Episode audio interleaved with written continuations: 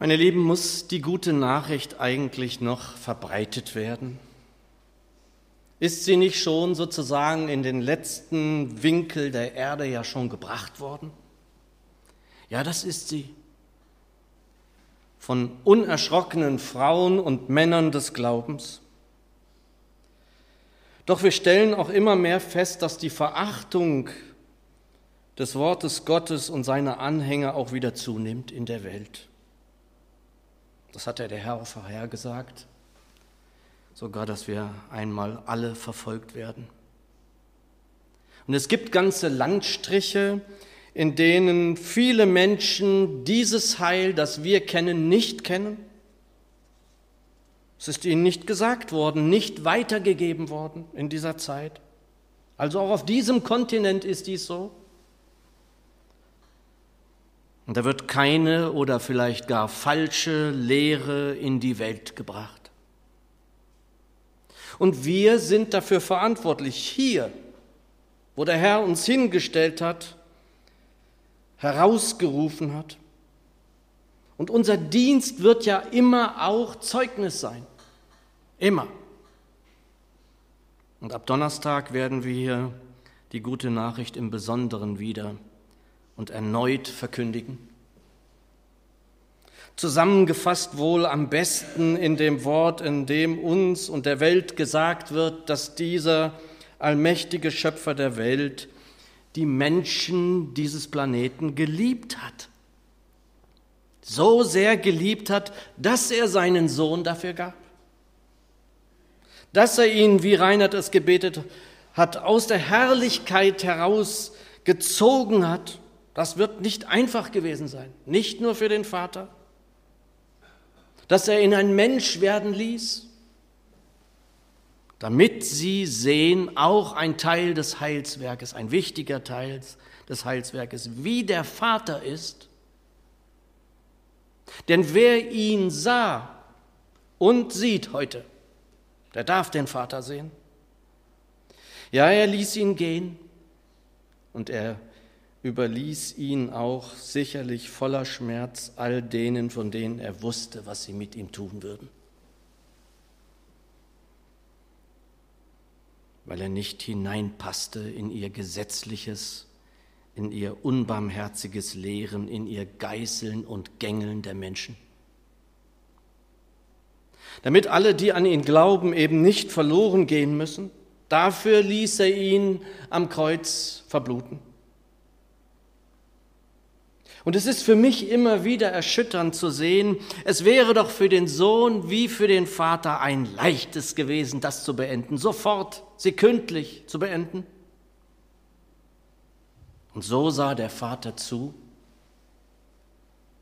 und vernahm, wie er sich sein Sohn alleine ja gar verlassen fühlte von ihm.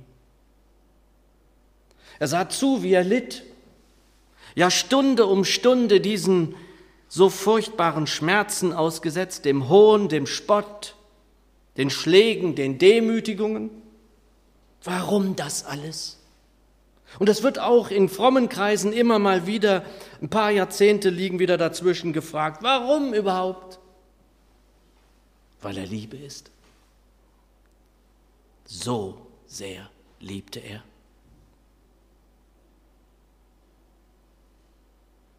Doch dieser Gott ist eben auch ein gerechter Gott.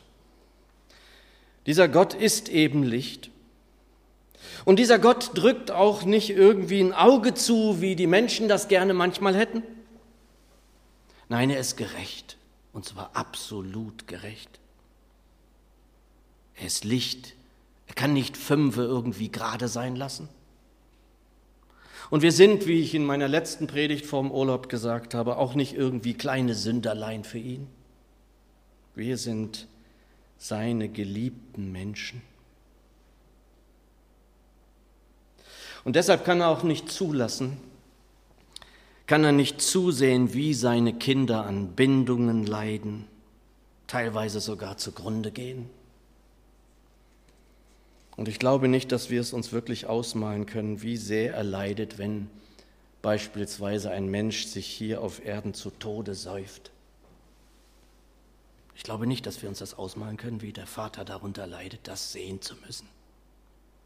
Oder wie jemand, ein Menschenkind, sich hier einen letzten Schuss setzt oder sich gar vor einen Zug wirft. Bevor jene, die dies tun, sehen, wie sehr sie eigentlich Geliebte sind, wie sehr sie eigentlich gewollt sind von diesem Vater. Welcher Vater guckt denn gerne zu, dass sein Kind tot geht, sich zu Tode säuft? 1. Johannes 1, Vers 5. Und dies ist die Botschaft, die wir von ihm gehört haben und euch verkündigen, dass Gott Licht ist und gar keine Finsternis in ihm ist. Und so müssen wir uns Gott auch immer wieder vorstellen. Das ist eigentlich die Botschaft vom Licht, dass da kein Fleckchen, kein Punkt an Dunkelheit ist, für die Physiker kein Mühe ist in ihm oder an ihm zu finden an Dunkelheit oder Finsternis. Er ist Licht. Es geht nicht, da ist kein Schatten zu finden. Und deshalb auch ist er gerecht. Versteht ihr? Deshalb ist er gerecht. Und dies wirkte dann im alten Bund zuweilen hart und auch klar. Und als Beispiel sehen wir uns einen Text aus Hesekiel 18 an. Hesekiel 18, beginnend im zweiten Teil des vierten Verses, also Vers 4 bis einschließlich Vers 9. Hesekiel 18, Vers 4 bis 9. Es heißt dort,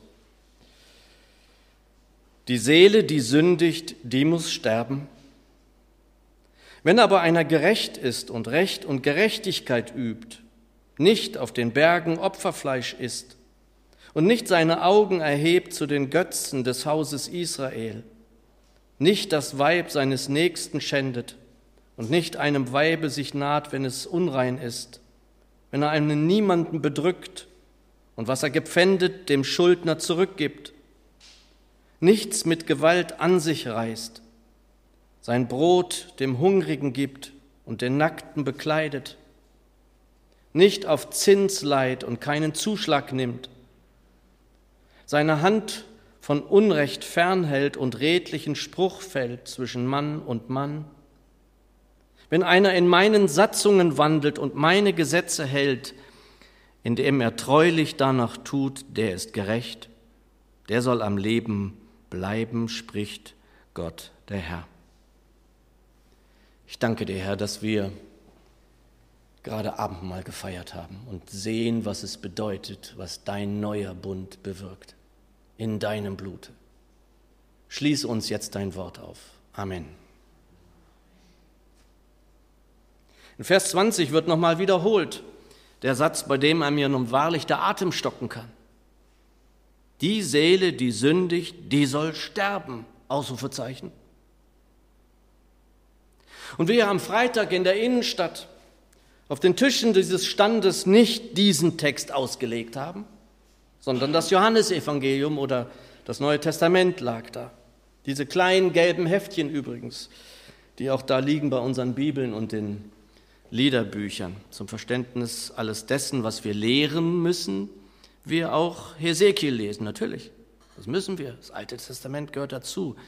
Mir sagte mal ein lieber Bruder, das ist die Gebrauchsanleitung für das Neue Testament. Nicht schlecht. Aber dann eben auch den Liebesbrief Gottes an uns. So steht es da auf den gelben Büchlein vorne drauf. Johannes, der Liebesbrief Gottes an dich. Wir können auch mal schlucken, wenn wir das Alte Testament lesen. Ich habe da nicht selten geschluckt, mit Recht. Denn selten, nicht selten ist es bitter, ist es traurig, ist es schwer, das sich manchmal so zu Gemüte zu führen. Wer das Alte Testament liest, der kennt das. Den Prediger zum Beispiel, da kann man fast trübsinnig werden, wenn man das liest und an sich nimmt. Diese alten Bünde, es war ja nicht nur ein Bund, die unser Gott mit seinem Volk geschloss. Und dass das dann irgendwann eben auch einmal nicht mehr aushielt und diese Erde mit Fluten bedeckte und nur die, die die Arche bestiegen, es überlebten.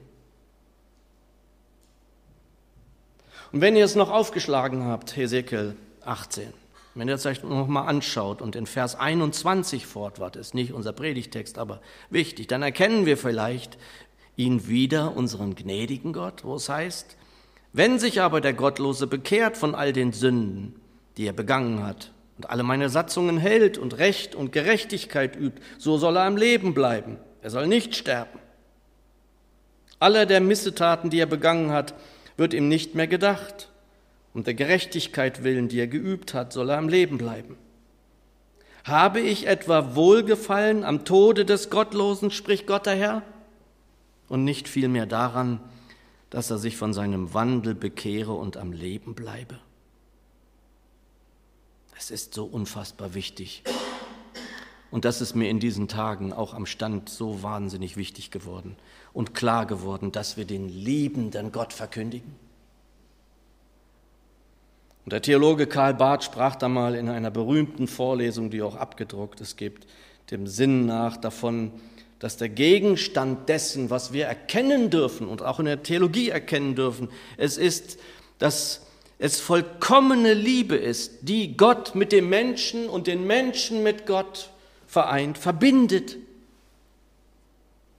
Das ist das eigentliche Bundesgeschehen, sagt er dann. Das ist das, womit sich Theologie beschäftigen sollte, diese vollkommene Liebe. Dann möchte ich auch Theologie betreiben. Und dieses Bundesgeschehen ist jenes, an das wir eben am Abendmahlstisch erinnert haben. Und worum es geht, meine Lieben, es ist meine Befürchtung, dass jene gute Nachricht, die wir kennen, die wir lieben, die wir in uns tragen, vielerorts entweder noch nicht wirklich angekommen ist oder in Vergessenheit geraten ist, verschüttet ist, unklar ist, undeutlich geworden ist, missverständlich, also irgendwo in nirgendwo. Ab Donnerstag, liebe Geschwister, werden wir die gute Nachricht hier wieder verkündigen und ich hoffe, dass hier ein paar Seelen sitzen, die sie hören. Und wenn ich an dieses Wort denke, wie er seine Menschen liebte, da kann ich immer nur denken bei diesem Wort, so, so liebte er. So liebte er diese Welt, dass er die Herrlichkeit verließ, es nicht als einen Raub an sich sah. Wer würde denn die Herrlichkeit von sich aus verlassen wollen da oben? Ganz sicher niemand. Unser Gott ist Liebe. Und wer das nicht erkennt, der hat Gott nicht erkannt. Er ist Liebe. Er ist auch gerecht, weil er sich nicht verleugnen kann, weil er eben auch Licht ist und Wahrheit ist. So können wir es verstehen, wie Mose eben tagelang geleuchtet hatte, als der Herr an ihm vorüberzog. Und einmal wird er dann unser Licht sein, da brauchen wir keine Sonne mehr. Doch diese Zeit, und das ist so wahnsinnig wichtig, in der wir uns fragen müssen, wie wir denn einen gnädigen Gott bekommen, die ist vorbei, die ist vorüber, das brauchen wir nicht mehr. Da steht das Zeichen auf dem Tisch des neuen Bundes. Und das ist es, was wir bezeugen dürfen. Er hat von uns, uns von aller Schuld, von allen Bindungen befreit. Von all dem befreit, was Menschen quält, unfrei macht. Gestern Abend haben meine Frau und ich so eine Sondersendung über Whitney Houston gesehen. Was für ein armes Menschenkind in der ganzen Welt bekannt und mit Bindungen. Teilweise konnte man sehen, wie sie betete.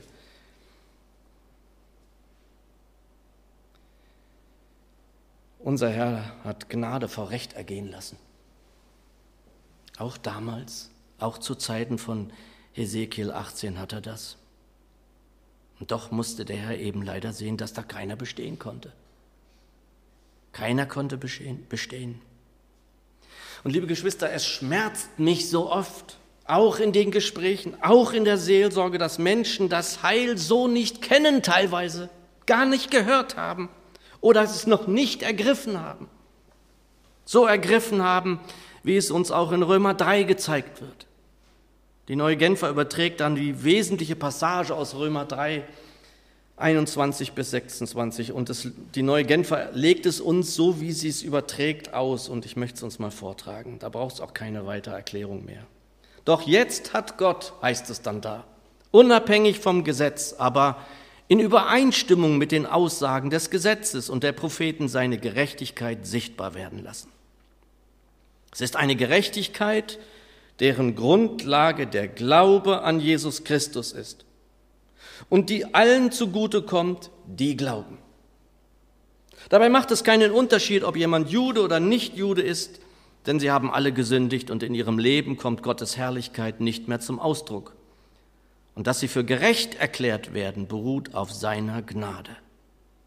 Es ist sein freies Geschenk aufgrund der Erlösung durch Jesus Christus. Ihn hat Gott vor den Augen aller Welt zum Sühneopfer für unsere Schuld gemacht. Durch sein Blut, das er vergossen hat, ist die Sühne geschehen und durch den Glauben kommt sie uns zugute.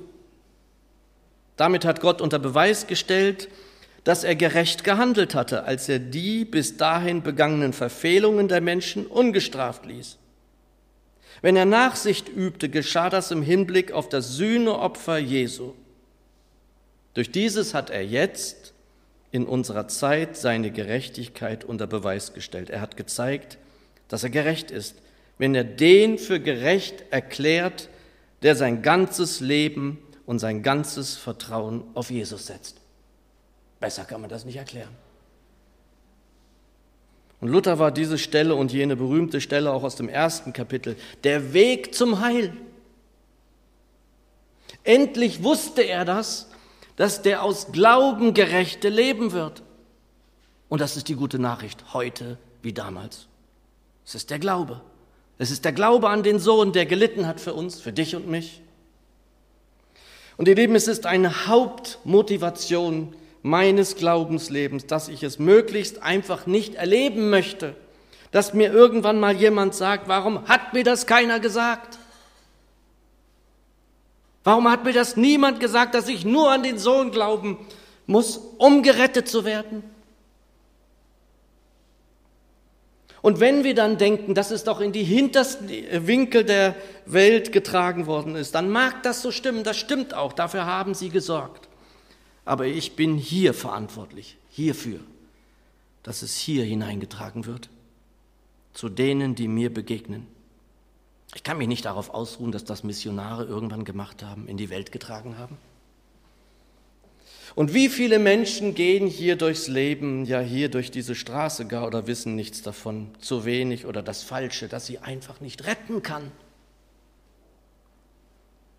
Manchmal, meine Lieben, stehe ich hier oben drüber im Büro am Fenster und sehe so die Menschen, die da vorbeiziehen. Ich segne nicht selten die Menschen, die ich da so sehe. Manchmal darf ich sehen, wie sehr der Herr die Menschen liebt, die da lang gehen. Wir haben Karten verteilt. Wir haben versucht, was wir, glaube ich, vermögen. Vielleicht hätten wir mehr können, ich weiß es nicht. Und es reicht einfach nicht zu wissen, das ist mir wichtig, wer zum Beispiel Martin Luther war, das ist ja schön. Es reicht nicht einmal zu wissen, was er tat, was er sagte, was er schrieb, wie er war, wie er aussah. Das lernen Sie teilweise in der Schule. In den Feierlichkeiten letzter Jahre versucht man, es in das Gedächtnis der Leute zu rufen. Doch das hätte, glaube ich, Luther, so wie ich ihn kenne und gelesen habe, nicht interessiert. Das hätte ihn nicht interessiert. Ihm wäre jede Feier zu seinen Ehren zuwider gewesen. Ich bin mir da ganz sicher übrigens. Es war ihm ja schon damals zuwider, wenn irgendjemand sich Lutheraner nannte. Er dann sagte, nach meinem unseligen Namen will sich jemand benennen. Er hätte auf das Zentrum gezeigt. Er hätte auf die Quelle gewiesen. Er hätte auf den verwiesen, in dem alle Schätze der Weisheit und der Erkenntnis und das alleinige Heil liegt. Er hätte nur auf Jesus verwiesen, ich bin mir ganz sicher. Und das ist unsere Aufgabe, jetzt und hier. Und wir brauchen auch nicht auf die Andreasgemeinde hinzuweisen. Nicht auf uns, nicht auf Jörg, auf Reinhard oder Bärbel oder sonst wen. Auch nicht auf unsere Räume, unsere Tische, Stühle, unser Essen, unser Reden. Wir müssen auf den zeigen, der Anfänger und Vollender unseres Glaubens ist. Und hoffentlich des Glaubens irgendwann derer, die vielleicht hier zur Erkenntnis der Wahrheit finden dürfen, weil wir darum bitten, dass er sie hereinzieht. Wir müssen ja, wir dürfen etwas sagen und zeigen von dem, was er uns getan hat. Und das hat er doch, oder? Wie er uns geheilt, wie er uns gesegnet, wie er uns, wie er es geschafft hat, dass wir ihm mehr vertrauen, viele von uns, als allem, was wir sonst in der Welt kennen. Wie wir Frieden finden durften, wie wir Ruhe und Kraft in ihm finden. Nicht wahr? Zum Schluss, meine Lieben, mir ist vor meinem Urlaub noch ein Buch geschenkt worden von einem populären Geistlichen. Es war ganz interessant zu lesen, mal aus der Feder eines Mannes der Kirche, der aktuell im Dienst ist, ein Pfarrer einer großen Kirchengemeinde in der Hauptstadt Bayerns. Ich habe 200 Seiten gelesen und manchmal amüsiert, zuweilen sogar unterhalten, manchmal innerlich auch den Kopf schüttelnd. Am Ende wollte ich es dann irgendwie nicht ganz durchlesen. Sicher gab es vorher auch schon ein paar Stellen, in denen ich nicht so ganz eins war mit diesem Autoren, doch bei der Frage zum Tod war ich enttäuscht. Ich mochte dann nicht mehr weiterlesen, habe es auch nicht weitergelesen. Ich zitiere, der größte Fehler, den wir machen, schreibt der Mann, ist, dass wir den Tod zu unserem Todfeind machen. Es ist ein aussichtsloser Kampf, weil der Tod ihn immer gewinnt. Und dem stelle ich das Wort unseres Herrn entgegen aus Johannes 5. Ich sage euch, wer mein Wort hört und dem glaubt, der mich gesandt hat, der hat ewiges Leben und in ein Gericht kommt er nicht, sondern er ist aus dem Tode ins Leben hinübergegangen. Das ist das, was ich glaube. Es ist das, woran ich festhalte. Und da interessiert mich keine Theologie und auch keine Meinung oder Ansicht, das ist mir wurscht. Das sagt mein Herr und dem glaube ich. Wir werden, halten wir an dem fest, was der Herr sagt, den Tod nicht sehen. Wir werden ihn nicht schmecken. Und wir sind eigentlich damit ja schon jetzt ewig lebend. Halleluja. Das ist es, was ich verkündige. Das ist es, was Menschen von mir zu hören bekommen, dass der allmächtige Feind des Lebens, der Tod, besiegt ist. Jesaja 25, Vers 8. Vernichten wird er den Tod auf ewig und abwischen wird Gott der Herr die Tränen von jedem Antlitz. Tod, wo ist der Stachel? Hölle, wo ist dein Sieg? Und möge er es schenken, dass wir dahin kommen dürfen, davon Zeugnis zu geben in den nächsten Tagen. Amen.